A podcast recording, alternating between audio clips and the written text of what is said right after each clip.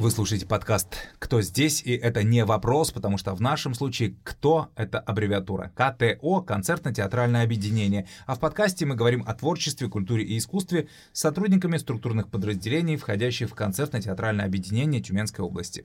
Автор и ведущий подкаста Роман Явныч. Здравствуйте. Тема сегодняшнего выпуска «Для Тюмени с любовью. Как стать дирижером Тюменского филармонического оркестра и можно ли вообще научиться любить музыку.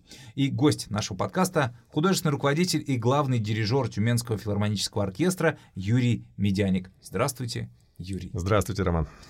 А вы знаете, при запросе Юрий Медяник Яндекс выдает ссылку на Википедию, а там, цитирую, «Российский дирижер, музыкант, мультиинструменталист, лауреат нескольких международных конкурсов. Это причем только э, самая первая выдержка. Если мы туда копаем, то там регалий, извините, я не стану их все перечислять.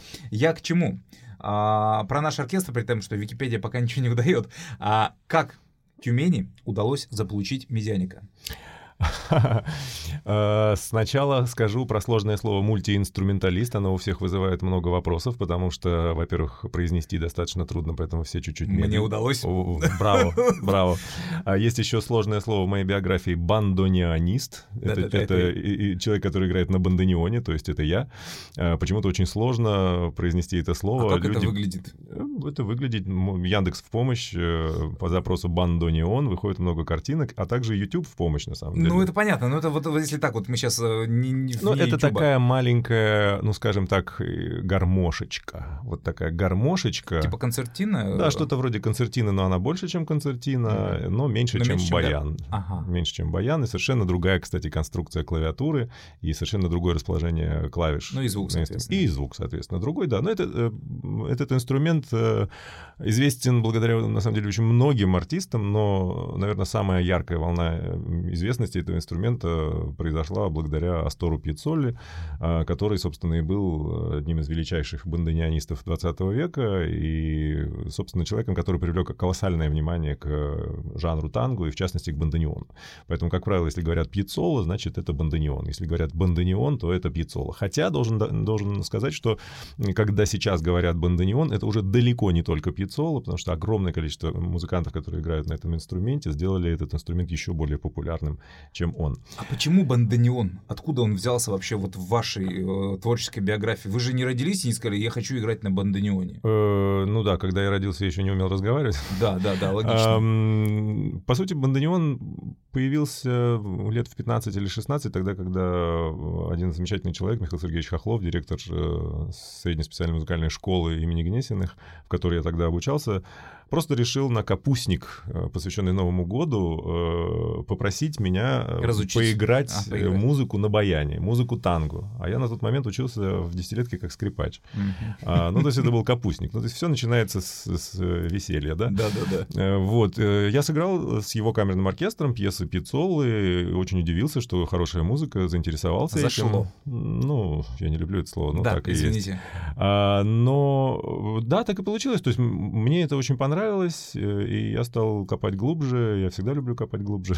Поэтому через какое-то время совершенно четко сформировалось э, желание э, этот инструмент заполучить в свои руки. Но на тот момент бандонионов в России, ну, может быть, где-то у каких-то частных коллекционеров под стеклом стояли, но их, по сути дела, не было. Но сейчас уже пыль сдули, я так понимаю, их уже достаточно... Вы не один. А, не один, но первый один на первый. Но кроме бандониони, в мульти, коль мульти, то есть как минимум там три инструмента фигурируют в вашем... Скрипка и баян. В вашем арсенале творческом скрипка, баян и бандониони. Угу, понятно как Тюмени удалось заполучить первого бандониста? Э, я думаю, что э, как я ответить на этот вопрос не смогу, потому что это вопрос больше Тюмени, как ей, как этому городу удалось э, заполучить. Но результат ведь положительный, я здесь. Значит, все удалось. Но вы же здесь бывали в качестве приглашенного? Знаете, я бывал, да, я бывал здесь, но так получилось, что не часто. Э, я был здесь буквально три раза, если я не ошибаюсь. я получилось... помню ваше имя на афишах, да, э, фигурировало. Было, ага. да, было. Однажды я э, сюда прилетал с камерным оркестром «Бах» из Екатеринбурга. Мы делали совместную программу с, Ири... с Ириной Апексимовой. Угу. Это была совершенно замечательная программа «Бах. История любви». Да, да, да. А, вот это сочетание я помню на афише было. Правда? К сожалению, не посмотрел, да, да. да. Здорово. Очень яркая программа, очень такая эмоциональная. а, Получилась у нас э, И- с Ирой. И был еще один концерт, когда я приезжал со своим квартетом Emotion Orchestra. Мгм. И также вот совсем-совсем недавно, э, это был конец э, предыдущего концертного сезона, э, я уже дирижировал ТФО. Это, был, это была концертная программа, состоящая из произведений Исаака Дунаевского. Ну вот смотрите, вернемся к началу разговора. А, Коль вы мультиинструменталист, а, музыкант и дирижер — это же все-таки несколько разные направления деятельности. Почему? Музыкант и дирижер? Ну вы же не можете одновременно это делать? А вы считаете, что дирижер это не музыкант?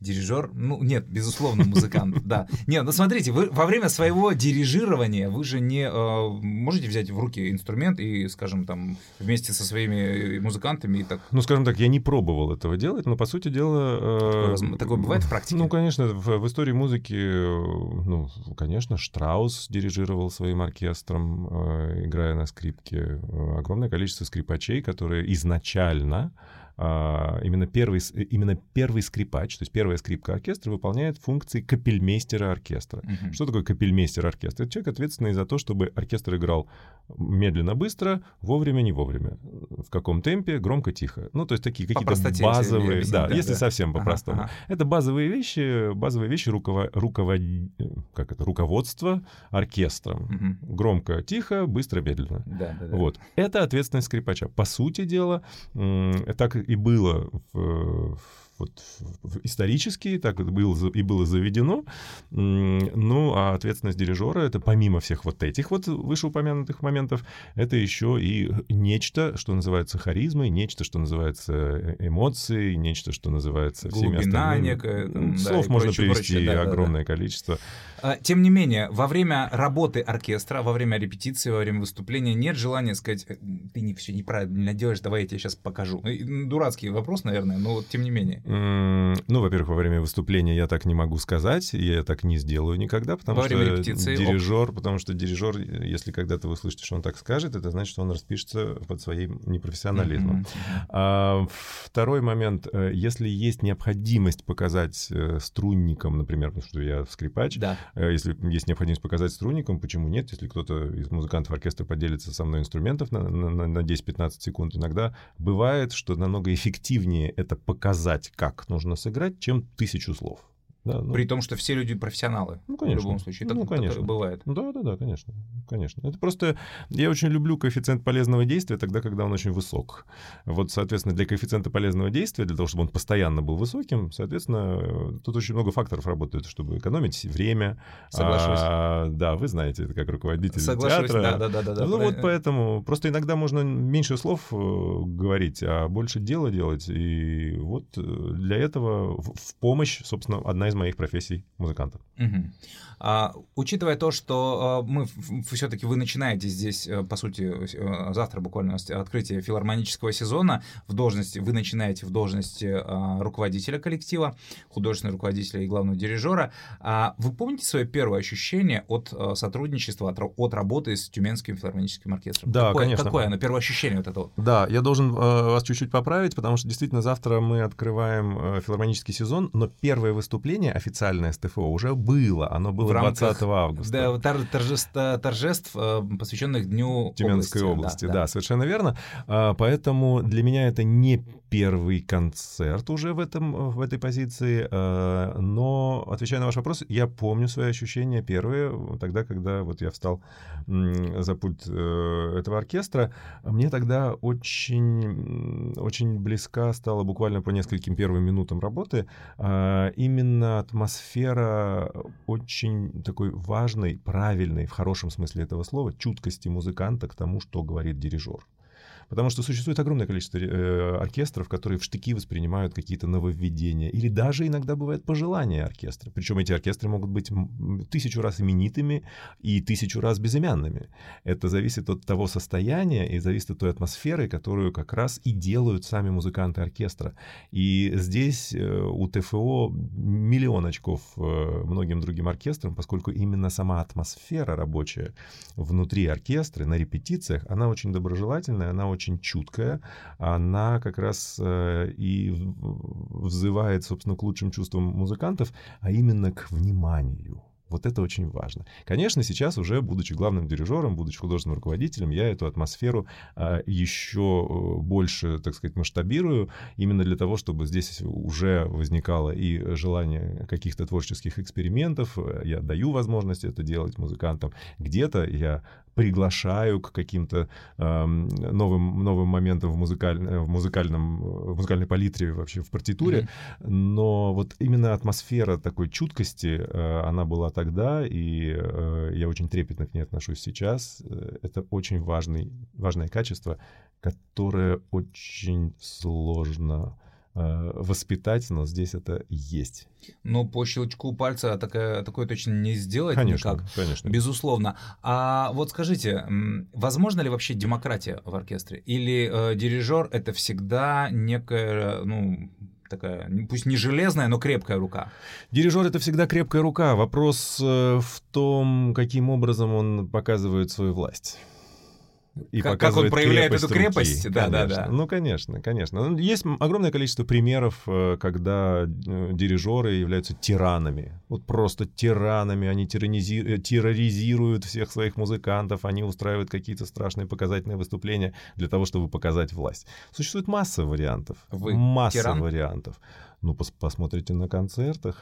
Ну, на концертах же такое не проявляется. Проявляется. Даже так? Конечно. Ну, конечно. Как же можно скрыть шило в мешке?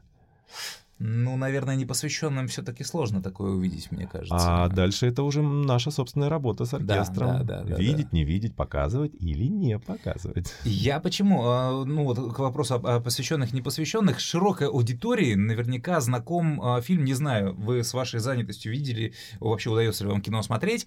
Есть фильм «Одержимость» называется, 2014 года. Там, а, не помню артиста, американский фильм, лысый такой, весь полностью артист, наголо бритый. Видели, да? Я вот смотрел там тизер, чистую тиран вот на, на 200%, наверное, uh-huh. просто, да. Uh-huh. Вот у меня э, ассоциация, там, конечно, не симфонический оркестр, учебный оркестр, духовой, по-моему, он идет, да. Но суть э, как бы остается э, прежней. Вы знаете, я прошу прощения, я, к сожалению, не видел этого фильма, хотя фильмы стараюсь смотреть тогда, когда летаю в самолете. Да, я понимаю. Но не все еще успеваю скачивать. Об этом фильме мне многие очень говорили, я смотрел тизер. Он из профессии, просто из вашей, да, дирижер, да, да, да. Обещаю, вот теперь обещаю, обещаю его посмотреть, обязательно выполню свое обещание. Для того, чтобы подтвердить ваши слова, абсолютно не нужно, наверное, э, смотреть огромное количество э, кинофильмов, потому что примеров-то масса, на самом деле, из жизни. Масса. А, возьмите любой эм, а, симфонический оркестр советского периода. Так. Э, Светланов главный дирижер госоркестра. Тот самый легендарный, да? Ну, да. Вот тиран? Да. А, посмотрите, Караян. Герберт фон Караян, Берлинская филармония. Тиран? Тиран.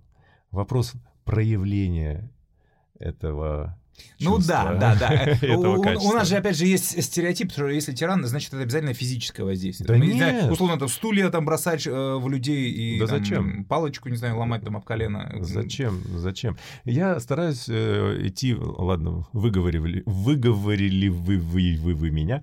А, значит, я стараюсь идти по другому принципу. Э, для того, чтобы музыкантам оркестра, равно как и публике в зале, было интересно э, приходить на репетиции, интересно работать, интересно играть. Вот что я делаю, и вот в чем моя задача. Интересно, то есть моя задача увлечь. Музыкантов? Я абсолютно, конечно. Я абсолютно уверен в том, что именно человек, увлекающийся, э, будет идти за тем, кто увлекается. Я разделяю вашу позицию, но это совершенно позиция не тирана на мой взгляд. Тиран заинтересован... Э, э, тиран это же, ну, это скорее к методам, наверное, конечно, мы сейчас говорим, да, тиран, не тиран. Но а, а у вас как бы, в принципе, такой нормальный человеческий подход, да, ребят. Но при том, при том, опять же, мы понимаем, что люди, э, музыканты, это профессионалы, они получают за это деньги. Почему вы, как руководитель, должны еще их заинтересовать, возбуждать, да, что называется там? Да потому что тогда, когда мы выходим на сцену, в идеале артист должен забыть о том, что он получает за это деньги. Правильно. Потому что артист на сцене А это артист. составляющая профессии, я считаю. А, составляющая профессионализма. Да. Конечно, конечно. Ну, естественно. Потому что э, те люди, которые не увлечены, они, выходя на сцену, думают, я думаю, что многие так делают, э, и считают, сколько они за это получат. Да. Есть такие, к Вот, сожалению. есть да, такие да, артисты, да. Но, но не в ТФО. Это прекрасно. А, о впечатлениях, если продолжить разговор, а, с впечатлениями от музыкантов, оркестра, от оркестра в целом, а, в принципе, понятно. Интересно ваше впечатление от тюменской публики. Впечатление я, не одно уже получается, да. Э, Вы знаете, я поражен. Я поражен тюменской публике, потому что э, публикой- По-хорошему? по- да, В да, хорошем и именно смысле? в хорошем смысле слова, потому что тогда, когда у нас было выступление 20 августа на, На улице, площади, на буквально, улице, да. и шел ливень, это было, была просто катастрофа. Этот ливень был настолько серьезным, что водой заливала даже часть сцены, на которой находился оркестр и Не солисты. говоря уже о зрительном зале, которым, был, А, был- которым была площадь. В том-то и дело, что залом выступала в данном случае площадь, и, конечно, никаких э, накрытых э, там козырьков для людей э, не было. Ну, просто потому что это и не предусматривается, Мгм. как правило, на open. Но люди стояли в дождевиках, люди стояли в куртках. И тогда, когда я был вынужден прервать концерт на 10 минут, потому что шел страшный ливень и действительно заливало а, инструменты солистов, а, я, выйдя после перерыва на сцену, не то что увидел меньшее количество людей, люди не расходились, наоборот, пришло людей больше. И те, которые были на первой части до остана- вот этой остановки оркестра, э, концерта, а, они не ушли. Я был поражен, абсолютно поражен. Фантастика. Это прямо такой говорящий очень пример. Причем это люди, э, еще раз повторюсь, э, как бы сказать, наверняка не специализированная такая публика. Конечно, нет. Это люди, которые, опять-таки, возвращаясь к предыдущей теме нашего разговора, люди были увлечены. Да. Это фантастика. У меня это впервые вообще в жизни, чтобы при таком ливне люди никуда не уходили, люди остались, при том, что я даже не анонсировал, через какое время мы продолжим концерт. Было просто, ребята, сори, мы не можем играть. Ну, я сказал чуть-чуть интеллигентнее, Ну, чем вы сейчас. Да, да, да. Ну, я суть передал. да. Суть вы передали именно так, да. Понятно. Ну, а организованная публика тогда, когда люди целенаправленно идут, покупая билеты, это, наверное, уже, ну, даже, наверное, говорить не стоит. я думаю, что мы насладимся общением с этой публикой именно как раз завтра. Скоро, да, да, да. А при этом вы наверняка понимаете, что филармоническое искусство и классическая музыка продукт, э, мягко говоря, специфичный и не настолько массовый, как даже театр. Но мы с вами при этом, ну, работая в госучреждении, не имеем права работать на пустые залы. Есть ли а, в, в- у вас план или у вас в, в ваших планах работы а, некая так, составляющая о популяризации вот такого специфичного искусства? Да, безусловно, такой план есть. Э, Конечно же, э, популяризация классической музыки — это такой, ну, если можно сказать так, тренд, который стал, собственно, трендом именно тогда, когда очень популярной стала музыка поп-культурой. А, Как ни странно, да? э, ну, Одновременно все это... в том-то и дело, что компенсировать вот эту вот популярность музыки, о которой не нужно задумываться, а, приходится нам, людям, которые находятся внутри профессии и которые считают музыку своей, своим призванием. То есть получается, что люди, которые делают музыку для зарабатывания денег, э, что греха таить, э, очень многие поп-проекты, они именно ради этого и сделаны. Да? Да, То есть это да. правильно продуманная концепция, это бизнес-модель, и в принципе под бизнес-модель выбирают какого-либо там солиста или э, вокалиста, ну, как правило, по объявлению. Да, да, в большей степени. В большей степени, конечно. А, то есть это бизнес-модель, с которой мы должны, может быть, не то чтобы бороться, но считаться, вынуждены считаться. И нам приходится компенсировать своими двойными, тройными м, усилиями именно восполнение вот этого интереса к музыке э, академической, к музыке классической. Ну, я бу- буду называть музыку академической все-таки. Да, точнее. Поэтому и получалось. Но э, зачем далеко ходить за примерами, если опять-таки уже прозвучавший в нашем сегодняшнем эфире ам, композитор и дирижер по фамилии Штраус, их там было несколько, но тем не менее, когда-то Штраус это была популярная музыка, а теперь это стало уже академической классикой. Когда-то, Когда-то, в принципе, не так давно, да? ну да, не так давно. Ну, какие-то... Когда-то э, Йозеф Гайден писал свои симфонии еженедельно для развлечения графа, у которого он работал. Это была музыка для, по сути дела, развлечения. Ну, потому что нужно было графу э, Эстерхази показать своим друганам, которые живут да, где-то да, недалеко, да. в соседних там дворцах, э, чтобы они подтянулись к нему во дворец, накрыл поляну, и чтобы было ребята, не скучно, да. Да, ребята подтянулись на каретах своих. И вот тут вот и композитор Гайден как раз, опа, написал симфонию, да серьезно, именно для нас. Ну, почему бы не посидеть полтора часа, не послушать музыку? Развлечение, развлечение чистой воды. Откройте любую, э, любой репертуарный план э, любого филармонического оркестра. Есть симфония Гайдена? Да. Что, люди под симфонией Гайдена едят? Сейчас. Нет, Сейчас это нет. классика, да, наоборот, да. они с замиранием сердца говорят, да что вы, это же Йозеф Гайден, это же, послушайте, какая фразировка, какая классика, фантастика. Когда-то Моцарт вот... играл, э, развлекая господ э, вышестоящих, скажем так какие-то 100 там, 200 лет, да, буквально, и вот все так поменялось. И слушаю вас, у меня почему-то фраза приходит «О времена, о нравы». Вот, вот мы начали просто с, с поп-музыки, да, которую мы сейчас, вы сейчас противосто... вынуждены противостоять, получается, да? Знаете, ну, э, или противостояние, наверное, не хорошая вещь, это ну, неправильно. Наверное, неправильное слово, ну, да, да. формулировка не очень верная, потому что популярная музыка, она ведь может быть популярная и в исполнении симфонического оркестра, и ничего плохого в этом нет, поскольку люди, которые никогда в жизни не общались э, и не сталкивались с музыкой и звучанием, со звучанием симфонического оркестра, возможно, через такие коллаборации, как, например, ну вот Баста сделал несколько лет назад с симфоническим mm-hmm, оркестром, mm-hmm. когда-то делала группа Металлика с симфоническим да. оркестром, совсем недавно Стинг э, проехался по всему миру с филармоническим оркестром, по-моему, с лондонским или с берлинским, не помню. А, ну, то есть э, вот этот тренд на коллаборации роковых групп, попсовых исполнителей с симфоническими оркестрами, он на самом деле пошел. И сейчас очень многие рокеры считают, что вот после Металлики, вот тогда, там в каком-то там легендарном мохнатом году, mm-hmm. вот исполнила Металлика с симфоническим оркестром, и теперь это классно, вау, это круто. Ну, а почему бы и нет, если э, с помощью вот такой коллаборации люди, которые никогда не сталкивались со звучанием симфонического оркестра, они потом в результате заинтересуются звучанием этого, я считаю, наилучшего инструмента, которым является симфонический оркестр, наибогатейшего инструмента. Вот я хотел это же добавить. Никакая электронная э, музыка не э, способна дать, на мой взгляд, э, вот той самой, как это называется, энергетика, того самого да. дыхания живого, которое дает э, вот живой инструмент. Больше того, я вам скажу, что, конечно, сейчас огромное количество, ну, прогресс не стоит на месте никогда, э, но сейчас огромное количество существует электронных звуков, баз, баз звуков, которые имитируют те или иные инструменты, звучание тех или иных инструментов. Баз, базовых? Э, нет, я имею в виду э, библиотек звуков. А, библиотек угу. звуков. Э, и до сих пор ни одна из этих самых библиотек не может сымитировать, например, э, звук настраивающегося оркестра. Серьезно? Ни одна из библиотек. Искусственный интеллект это Невоз... не в состоянии это, это невозможно. Искусственный интеллект не может это сделать, потому что это всегда индивидуальный подход 65 человек, которые сидят на сцене. И что они сыграют?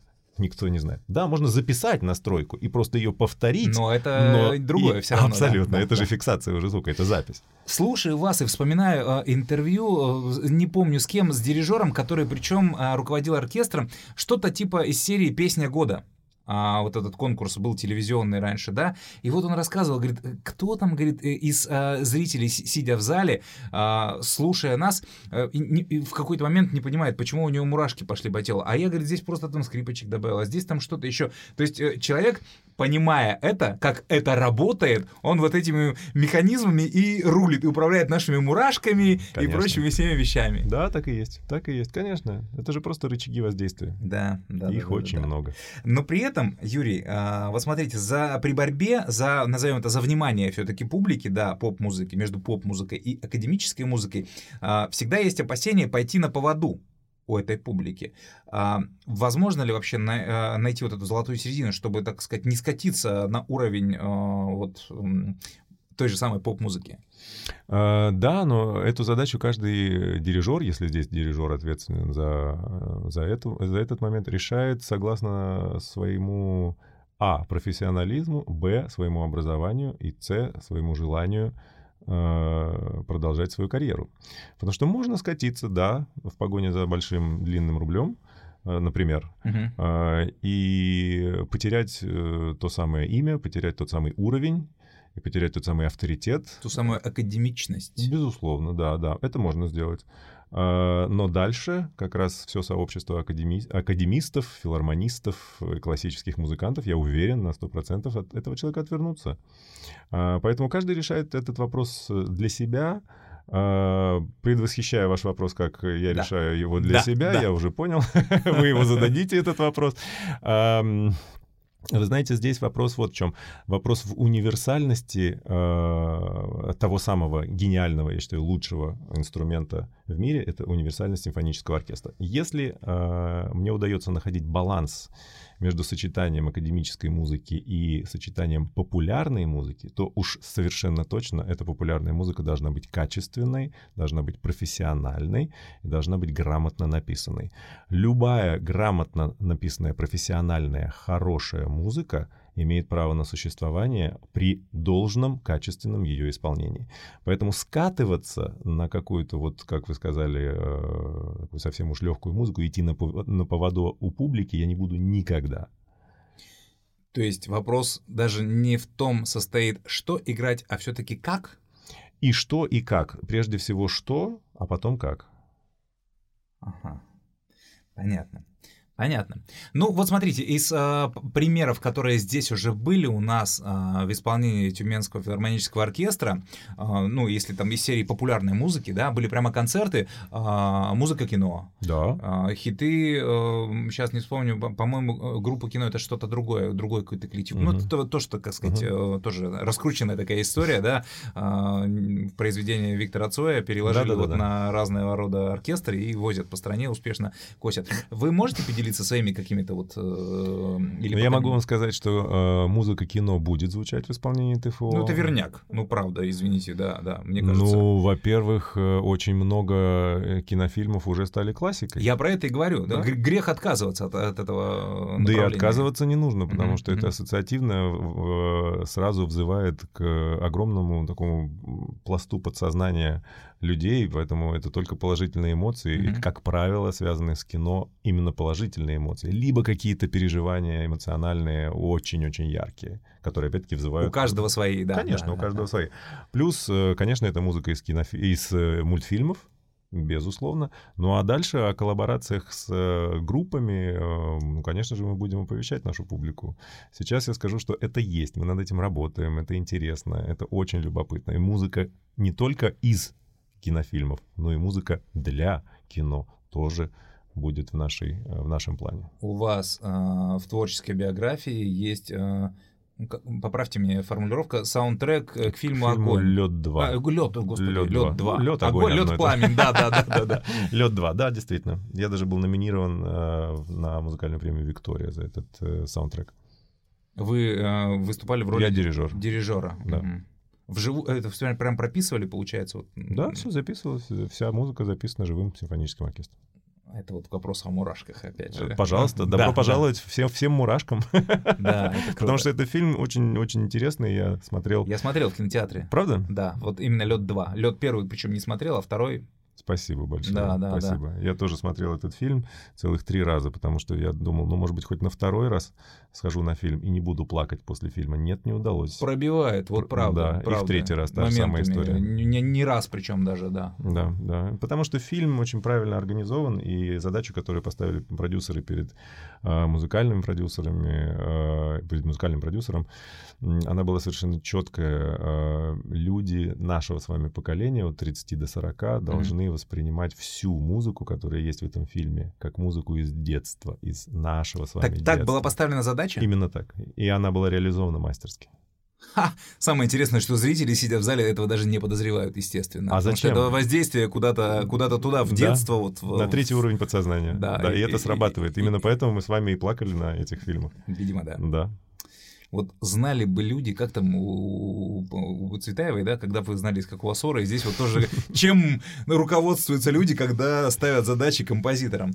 А, интересно. Юрий, в завершение, а, планы на сезон 22-23, а, банальный вопрос, но тем не менее, вот мы уже кое-что озвучили, да, вот из таких популярных, скажем, направлений, а угу. если взять академическую составляющую?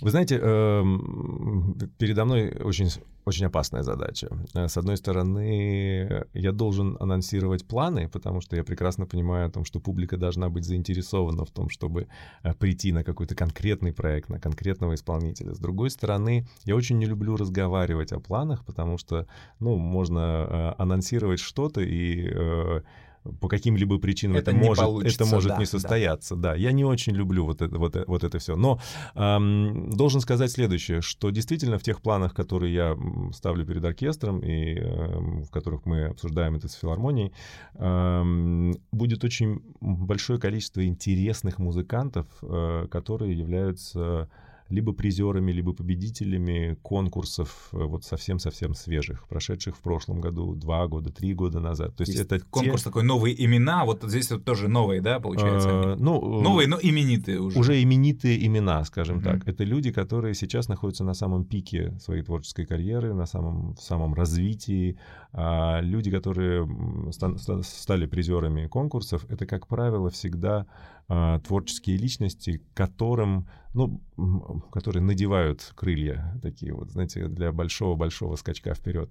Да. И именно вот на этом излете а, мы э, и стараемся всегда держать нос по ветру, и актуальные имена и я буду стараться, и я уже это делаю, актуальные имена вот таких артистов именно приглашать в Тюмень, и э, они будут становиться солистами, э, солистами наших концертов. Это абсолютно не значит, что мы будем приглашать только молодых, нет, вот буквально в начале октября у нас будет совершенно замечательный концерт с э, великолепным скрипачом Максимом Федотовым, мы будем играть концерт Брамса, и вместе с концертом Брамса прозвучит третья симфония Брамса, будет такой вот э, путешествие в несколько иной век, в несколько иную стилистику, но при этом на очень, очень ярком, очень красивом примере. Совсем скоро, 19 числа, у нас э, будет э, солист Иван Бессонов, э, пианист, который выиграл юношеское Евровидение, классическое, пианист, который, с которым мы познакомились очень много лет назад еще на «Синей птице». Mm-hmm. И это человек, который сейчас, ну, я думаю, что один из самых популярных пианистов, именно классических, академических пианистов в нашей стране. Плюс у нас потрясающий э, солист Сергей Поспелов, скрипач, который выступит э, перед публикой 1 октября в Международный день музыки. А, этого скрипача сейчас наша российская пресса окрестила русским Паганини. И есть за что, потому что парень потрясающе звучит, потрясающе виртуозен, а, обладатель колоссальной харизмы, э, просто вот у меня, как у дирижера, у меня, как у музыканта, вызывает не, не просто уважение, а вызывает восторг то, что, то, что он делает. И как раз одно, одним из подтверждений а, его виртуозности и вот такого вот а, названия «Русский Паганини» будет то, что он сыграет Кампанеллу. Это часть из э, концерта для скрипки, написанного Никола Паганини. Это одно из самых сложных произведений, написанных для скрипки вообще в истории музыки. Этот человек будет 1 октября Сергей Поспелов будет играть э, вместе с нами, вместе с ТФО на сцене Тюменской филармонии. Это только вот несколько примеров самых ближайших концертов. Э, конечно же, э, у нас будут эксперименты, у нас будут коллаборации, а, и я уверен, что те любознательные люди, интересующиеся люди, которые, которые будут следить за нами, не будут разочарованы. Приходит на ум фильм, по-моему, с участием господи, итальянский там э, артист вылетел из головы. Хочешь заинтриговать, э, хочешь заинтригуй, э, как-то завтра скажу, как-то вот это.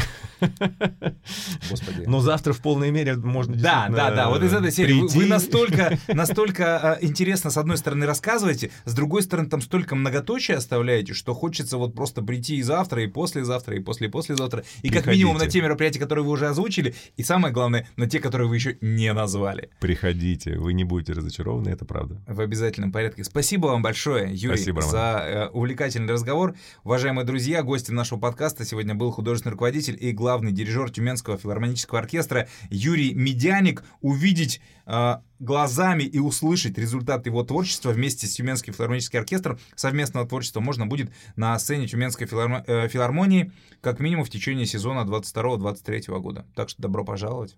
Приходите. Приходите. Спасибо за внимание. Это был подкаст «Кто здесь?». Услышимся.